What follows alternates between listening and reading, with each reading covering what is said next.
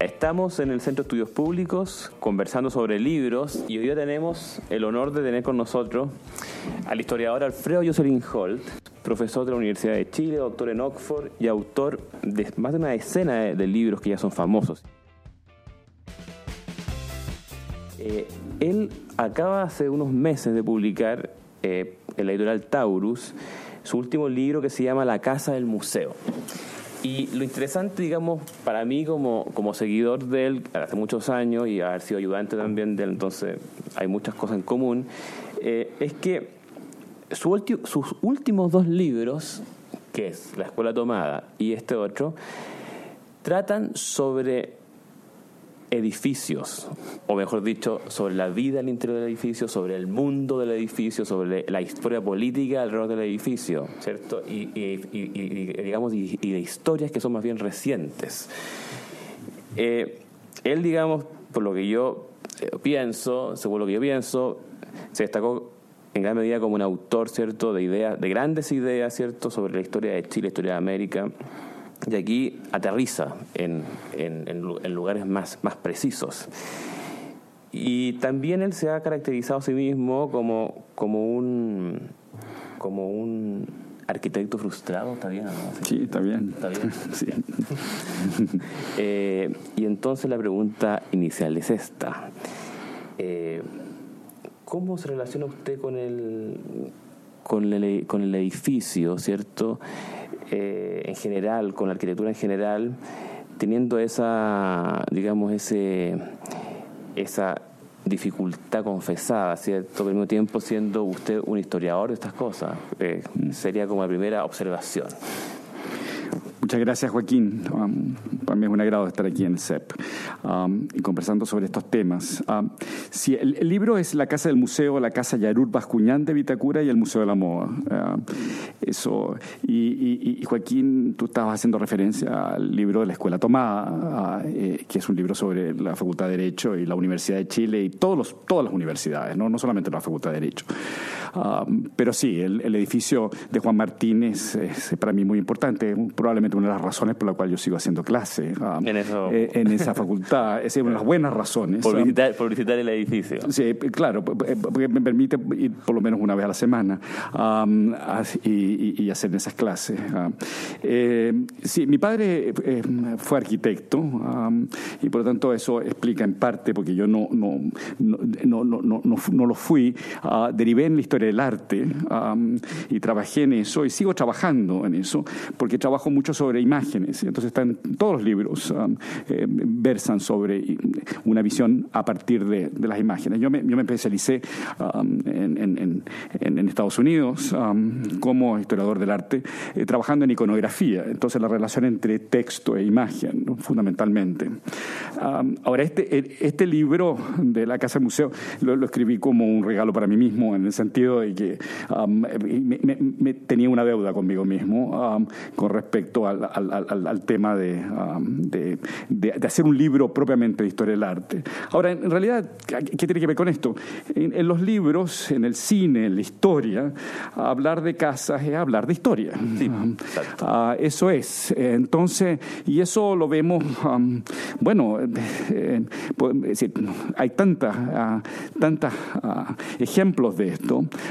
Por ejemplo, a mí me llamó muchísimo la atención eh, el, el, cuento de Edgar Allan Poe, uh, The Fall of the House of Usher, um, que es un, libro sobre la decadencia de una familia. Um, y también está vinculado con, con, con, la, con el edificio. Um, el tema, eh, por ejemplo, hemos estado viendo en esta semana la importancia de Notre Dame. Ese es un, es, un, es un ejemplo de un edificio público a esta altura del juego, y, no solamente cristiano, católico, etcétera, etcétera. entonces, eso es, es, es, es muy llamativo. En, la historia de, de Chile, la literatura en función de casas es enorme. Por ejemplo, Casa Grande de, de, de Orregoluco, la obra en general de José Donoso. Eh, ocurre en casas. Eh, ocurre en casas, ¿no es cierto? Algunas son, son conventos. Ah, casas sombrías. Sí, muy sombrías. yo menciono en este libro el, el, un, libro que a mí me encanta de Germán Marín, eh, El Palacio de la Risa, porque habla sobre Villa Grimaldi, la casa de los Arrieta y, que estaba, está vinculado con los jardines de, Peñalolén, Mariano Egaña, que tú los conoces muy bien y demás. Eh, y esa es la degradación de una casa. Ah, entonces, eh, todo esto, el, libro se llama El Palacio de la Risa. Eh, entonces, todos estos aspectos tienen que ver con, con, con que la las casas sobreviven, eh, toman distintas funciones, distintos usos, um, y eso me llama mucho la atención, um, y entonces uh, tienen una historia detrás, uh, y algo se pierde en el camino. Mire, hay una cosa bien importante que, tiene que ver con lo que acaba de decir, y que usted tomó una posición al, comienzo del libro respecto de la diferencia entre restaurar una, una entre restaurar y entre conservar. Mm. Y es aberrante para un historiador, dice, con, eh, restaurar. Mm. Eh, yo ahí pensé, digamos, se me vino a la mente el tiro eh, em, Honoré de Balzac, ¿cierto? Que un novelista, que es un novelista historiador en buena parte, que es, un, que es conservador, pero que es completamente anti-restauración.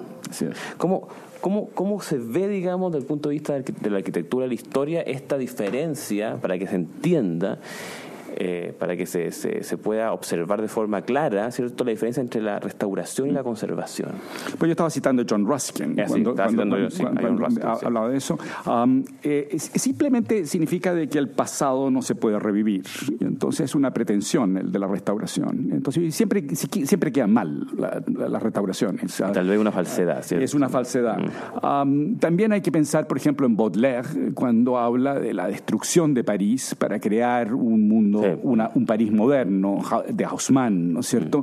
Mm. Y eso no se puede no se puede rescatar, es, es, imposible. Puede quedar la, la, Notre Dame en la isla de la Cité, pero que en realidad es un, es, es un edificio isla ah, total, porque, porque no, no corresponde su, su, su, entorno y, y, demás.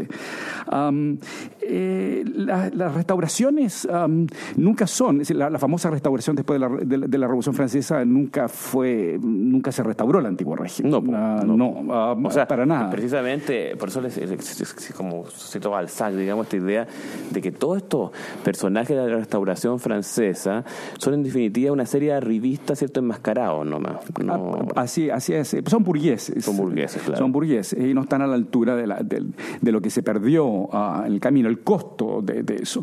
Por ejemplo, yo estamos aquí en el CEP. yo conocí esta casa anteriormente. La casa de Armando Jaramillo. La casa de Armando Jaramillo. Eh, eh, jugué en esta casa, en la mansarda. Eh, y ha sido restaurada, no, no, ah, de alguna manera. Es totalmente distinto.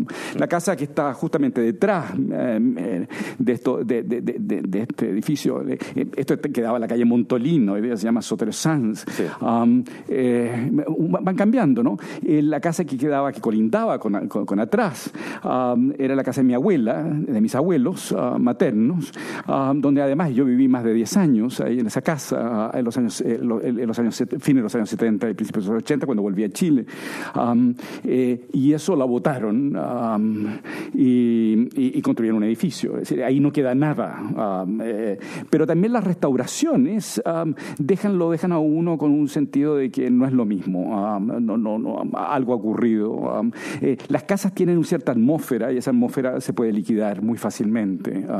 y entonces eso a mí me, me, me llama la, la, la, atención enormemente. A, mí me interesa mucho los costos de la modernidad. Um, entonces, eso ha sido un, un, un, leitmotiv en todas las cosas que yo he estado tratando, um, eh, porque tiene que ver con eso. Um, y entonces, las casas son extremadamente vulnerables, son muy frágiles. Pero, y, asociado con eso, hay una idea que, que, a mí me gustó mucho, que, que aparece, digamos, al inicio y que se, que se mantiene que esta idea de que la casa, digamos, es precisamente la casa Yarur Bascuñán, eh, es una prueba de de que en ese momento histórico, donde, supuestamente era un país mucho más pobre, con muchas menos perspectivas, se puede, digamos, hacer algo como esto, se puede, producir, se puede construir algo como esta casa. Eh, y por lo tanto no era no era un escenario económicamente tan cerrado como se cree. Es, una, es, una, es, una, idea muy potente, digamos. Eh, pero también por otro lado, yo, eh, uno lo que podría decir como objeción, tal vez no sé, es que tal vez era, la, era un, nuevo Chile pujante que está tratando de aparecer, digamos. ¿Cómo lo ve usted? ¿A qué, ¿A qué época pertenece esta casa? ¿Al antiguo o al nuevo régimen? Esa es la pregunta. Ah, es muy interesante. Eh, eh, pertenece a un paréntesis, a un paréntesis muy, muy, muy, muy especial que tiene que ver con la posguerra, mm. desde 1945 en Europa hasta la década del 60. Esta es una casa que se construye hacia fines de los el, 58, 59, 60, 62, en ese momento, y por lo tanto es justo al final. pero se construye con una idea mirando la posguerra. Y la posguerra es un periodo muy extraordinario porque es un periodo en que se ponen de acuerdo eh, eh, ex ex aliados que están supuestamente en la plena Guerra Fría, ah, batallando unos contra otros en el mundo, pero curiosamente tienen que reconstruir Europa, ah, elevarla. Entonces, por ejemplo, se toman decisiones de acuerdo entre el Partido Comunista y los sectores liberales, democráticos, ah, porque habían, sido, habían sido aliados contra el, fascismo y contra el, nacionalsocialismo. Se, toman grandes acuerdos. grandes acuerdos. Entonces, para reconstruir esta imagen, asociada además con la ayuda que hace Estados Unidos, eh, la reconstrucción de Europa durante la posguerra, para los efectos también interesados de Estados Unidos, porque necesita consumidores que le compren su... Estamos hablando de un Estados Unidos que tiene la producción del 60% de toda la producción del mundo. Está este creando un mercado ahí. Está creando un mercado. Y entonces, esta es una imagen que le llama particularmente la atención a este empresario extraordinario que es Jorge Yarur Bana, muy inteligente y que en realidad mira mucho hacia Estados Unidos. Ah, y entonces él hace una apuesta con esta casa y también con el banco, y al igual que su padre había hecho una apuesta con la fábrica desde los años 30, la fábrica Yarur, don Juan Yarur, y él, e, él toma el banco, ah, se hace cargo del banco, y, esta apuesta por un, por un Chile que va a participar de este proceso de la reconstrucción y demás eh, mundial, y entonces hace una casa que está totalmente sobredimensionada. Es una casa de 1.700 metros, eh, construido en un, en, un, en un, antiguo potrero um, eh, en Vitacura, que, tenía, que tiene 13.000 metros cuadrados el sitio, uh, etcétera, etcétera. las solas bodegas, eh, es decir, el, subterráneo tiene 350 metros cuadrados. Es una casa grande en, en, Santiago de la época. Um, uh, pero, pero esto es una cosa gigantesca, un, un, un garage con, con, con um, con, con, pueden tener cuatro automóviles, y eran automóviles grandes, norteamericanos, Impalas, Cadillacs, um, enormes, um, una piscina, no, no habían piscinas en, en, los, los, barrios más con pico de Santiago, por ejemplo el golf, la gente era miembro del, del, del, club de golf y no tenía piscinas en su casa. Entonces, la piscina. Y él tiene una, una, piscina gigante. Entonces él, él hace esta apuesta, pero lo que no calcula es que los años 60 van a ser un momento de bisagra y se termina la posguerra de alguna manera. algunos dicen que es la, es, la, crisis del petróleo en los años 70, pero, pero en los años 60 hay un antes y un después, incluso en los primeros cinco años y después los, los, años finales. Es decir, Jacqueline Kennedy ah, vistiéndose elegantísima, muy europea, pero en Estados Unidos para la transmisión de mando de, de, John Kennedy con, y el vestido de, de, con ah, morning coat, con, ¿cómo se llama? Con, con tongo y guantes y después terminando con, qué sé yo, eh, eh, la minifalda de Mary Quant, al final eh, Jimi Hendrix ah, destruyendo el himno nacional de los Estados Unidos en Woodstock y tirando la, la, la, la, guitarra, ¿no es cierto? Mm. A las drogas, la, el, el, la guerra, es decir, la, oposición a la guerra del Vietnam y demás. Hay un antes y un después, ahí se termina eso, surge una nueva izquierda y demás. Y Y entonces ahí se termina eso. Y en el fondo, en el caso chileno, es decir, los años 60 viene Eduardo Frei Montalva, la revolución, y, comienza el proceso revolucionario con la democracia cristiana, la reforma agraria, y después seguimos, ¿cómo se llama?, con, con, la unidad popular, otra revolución más, y después la dictadura militar, también otra revolución, más. Y entonces ahí, y entonces es curioso cómo Jorge Yarur, por ejemplo, tiene que, ah, pensaba que esto era, eh, él era probablemente el último progresista conservador que hay, de alguna manera. Ah, ah es, es, muy curioso, porque después el progresismo va a ser únicamente identificado con la izquierda. y entonces él creía en esto, y creía y demás, y seguirá creyendo, pero no en la estrategia. Y entonces apuesta, por ejemplo, a la, a la dictadura militar, que en cierta medida salva al capitalismo, pero uno podría sostener que mirado desde el punto de vista de la posguerra, lo salva a la mala. Ah, en función de, ¿cómo se llama?, de una dictadura. Y entonces eso, esto es muy dramático, eh, lo, que ocurre.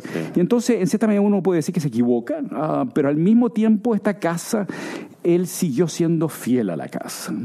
a su vez, su hijo, Jorge Yarur Bascuñán, sigue siendo fiel a la casa. Por lo tanto, la casa tiene que representar algo más que este cálculo político, económico que él hizo en su momento. La, lealtad a la casa, porque también aquí hay una digamos, son empresarios textiles, digamos, inicialmente. Y la casa ahora es un museo también de esa orden. Así es. Aquí hay, como, no sé si una coherencia, eh, eh, una coherencia pensada o una, una coherencia, es una, una coincidencia, no, no sé.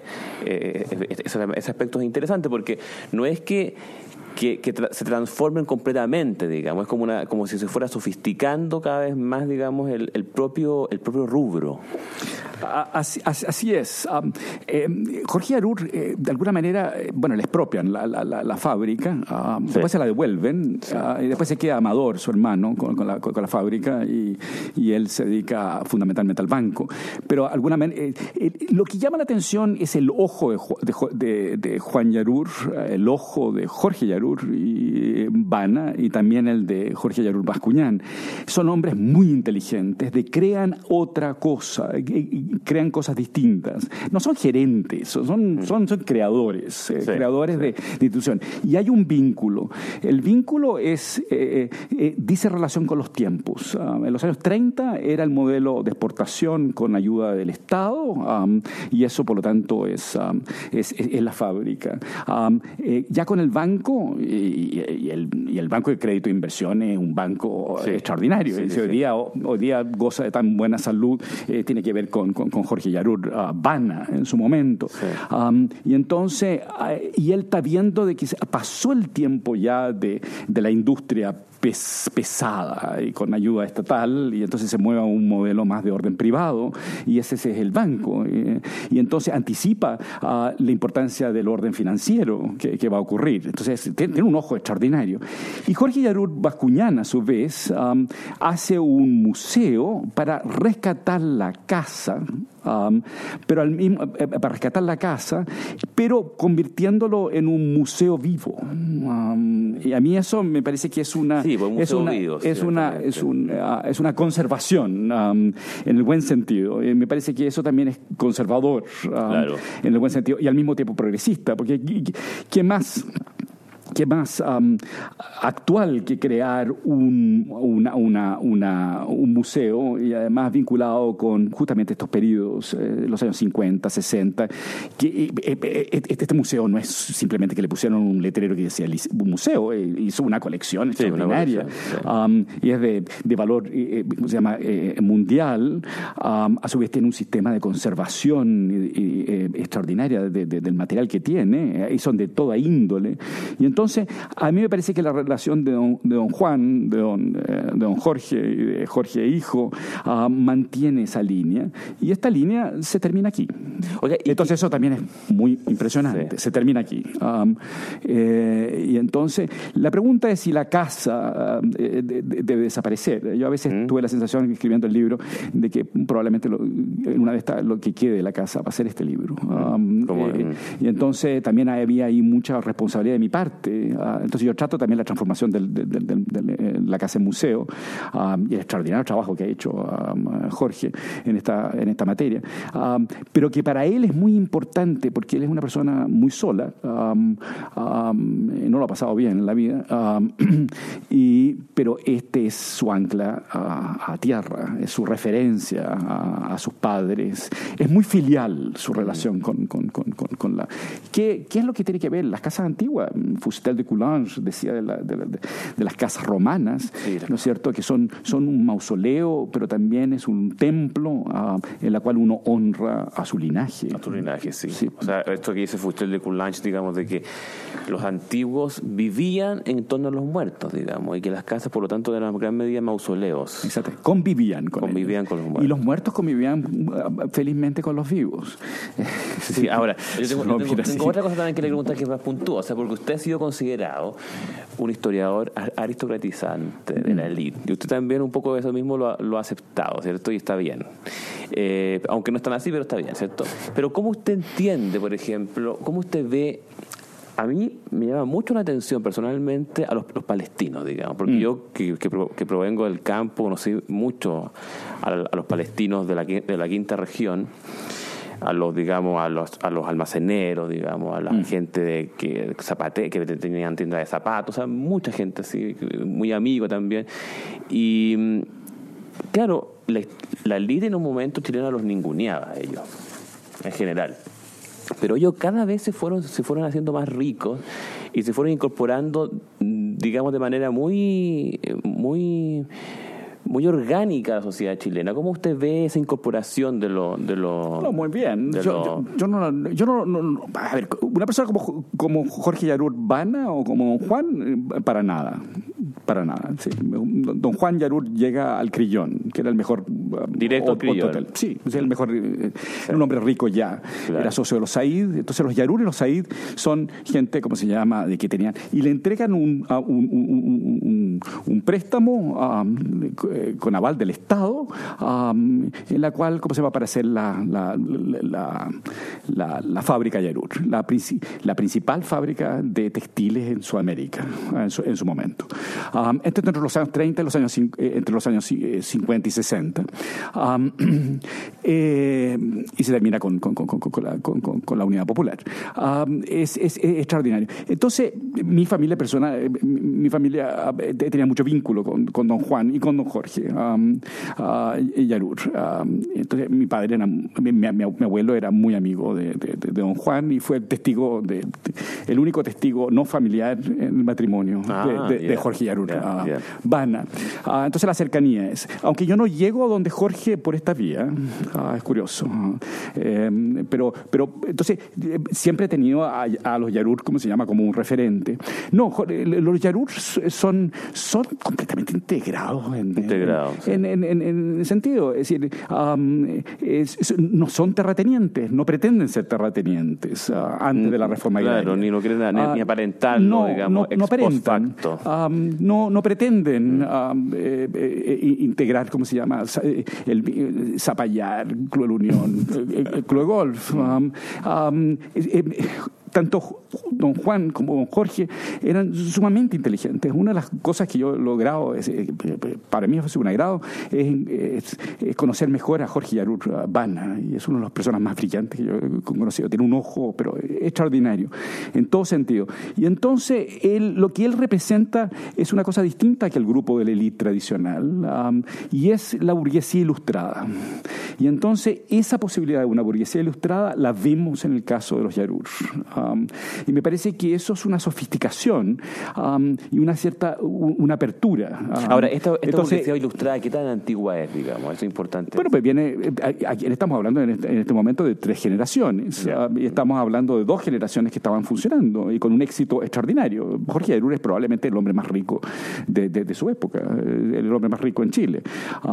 Eh, y mucho más rico que, que, riquezas incluso que venían de la banca. Pienso en los Edwards, por ejemplo. Mm, a esta altura lo están perdiendo todo. Uh, seguro, Cervecería Unida, todo. Um, salvo el Mercurio, por supuesto.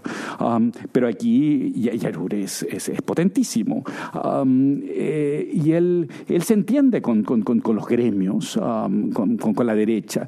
el, mundo de la élite hacia los años 50 es muy permeable. La, élite siempre ha sido, ah, se abre y muy raras veces se cierra. Mm. Ah, porque siendo este un país tan pobre y por lo tanto un, una élite que viene del mundo terrateniente, que después incursiona en el comercio y demás, estoy hablando del mundo colonial y después del siglo XIX, tiene que sumar actividades, tiene que sumar otras alternativas, porque no, no, no, se, no se puede ser muy rico por sí solo. En Argentina los estancieros son simplemente estancieros. Ah, y se quedan, en Chile, y se quedan con eso. en Chile incursionan en todo y además en política. Que también la política es otro negocio. Eh, también. No para enriquecerse, sino que para hacer conexiones, para hacer redes, diríamos hoy día. Y entonces, en ese contexto, se abren y se abren permanentemente. Eh, ahora, es cierto, los Yarun no se casan con, con, el grupo dirigente tradicional, a, diferencia de otros grupos ascendentes, pero eso demuestra una cierta actitud eh, también inteligente. No quieren crear eh, roces, ah, no quieren crear eh, son muy, hábiles en eso. No, son extraordinariamente hábiles. pero, muy hábiles. Pero se nota eso hablando, en el libro. Estamos hablando de la comunidad eh, sirio-palestina más importante del mundo. Del mundo ah, en, la actualidad, exactamente en, América. Y la más importante en, América y de aquí para todos los otros ángulos. No tendría por qué haber sido así. Don Juan llega primero a Bolivia y Perú. Ah, y de ahí vienen a Chile. pero Chile se transforma en, un núcleo para a su vez para, para de, expansión de la influencia ah, del, mundo eh, palestino, del mundo árabe. en toda la región. Pues, así es. Y en el caso de la casa aquí, esto es tan importante. uno podría decir, bueno, ¿por, qué, ¿por qué es importante esta casa? Bueno, porque, bueno, esta casa es volver al lugar de la si lo habláramos en términos eh, románticos, el Heimat, ah, el hogar. Eh, es, significa terminar esta peregrinación de inmigrante que lo llevó ah, todavía eh, Palestina bajo el dominio británico. Don Juan tenía pasaporte británico,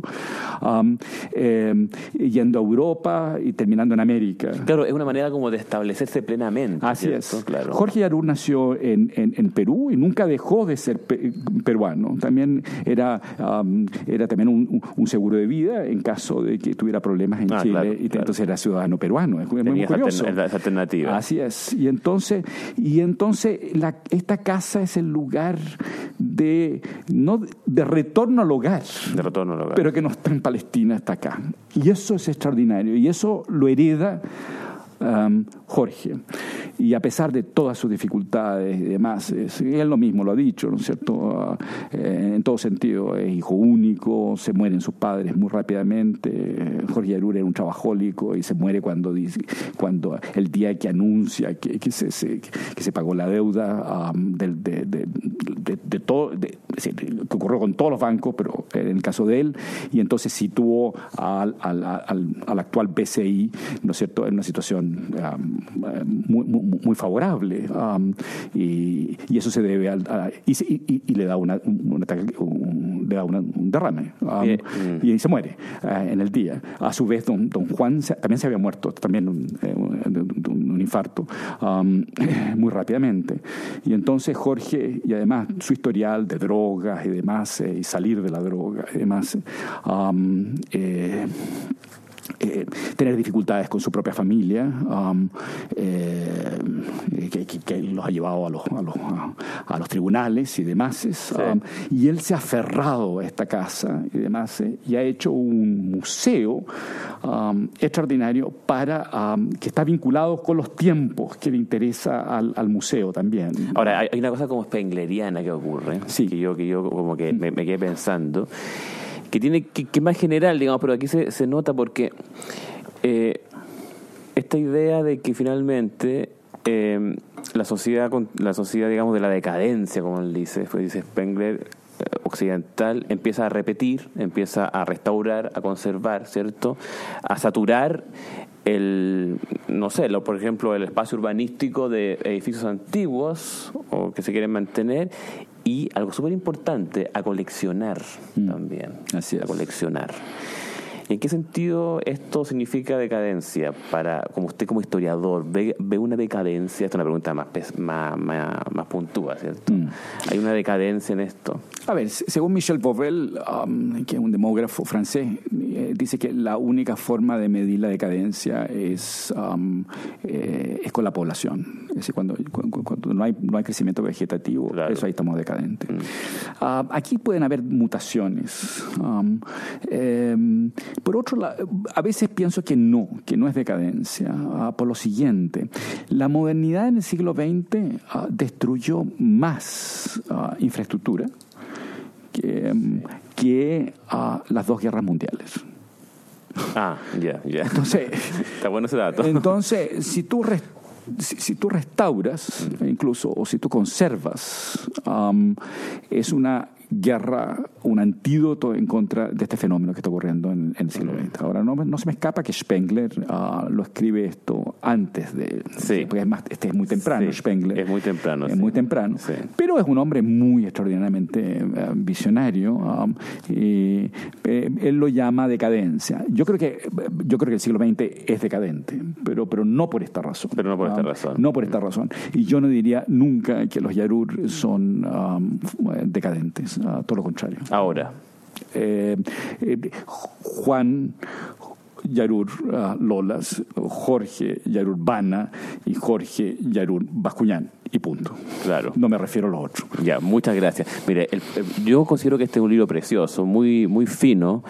Eh, y yo que tengo, digamos que soy, soy muy de oído más que de vista, admiro mucho esta capacidad como de observar y de interpretar la, imagen. O sea, es bien extraordinario lo que hace el, profesor Jocelyn Hall. Así que se invita a todos los, los, los radioescuchas a leer este libro en la Casa del Museo y le agradecemos muchísimo al profesor Alfredo Jocelyn Hall por haber estado con nosotros hoy día en el CEP conversando sobre su nuevo libro que felicitamos. Muchas gracias Joaquín y muchas gracias al CEP.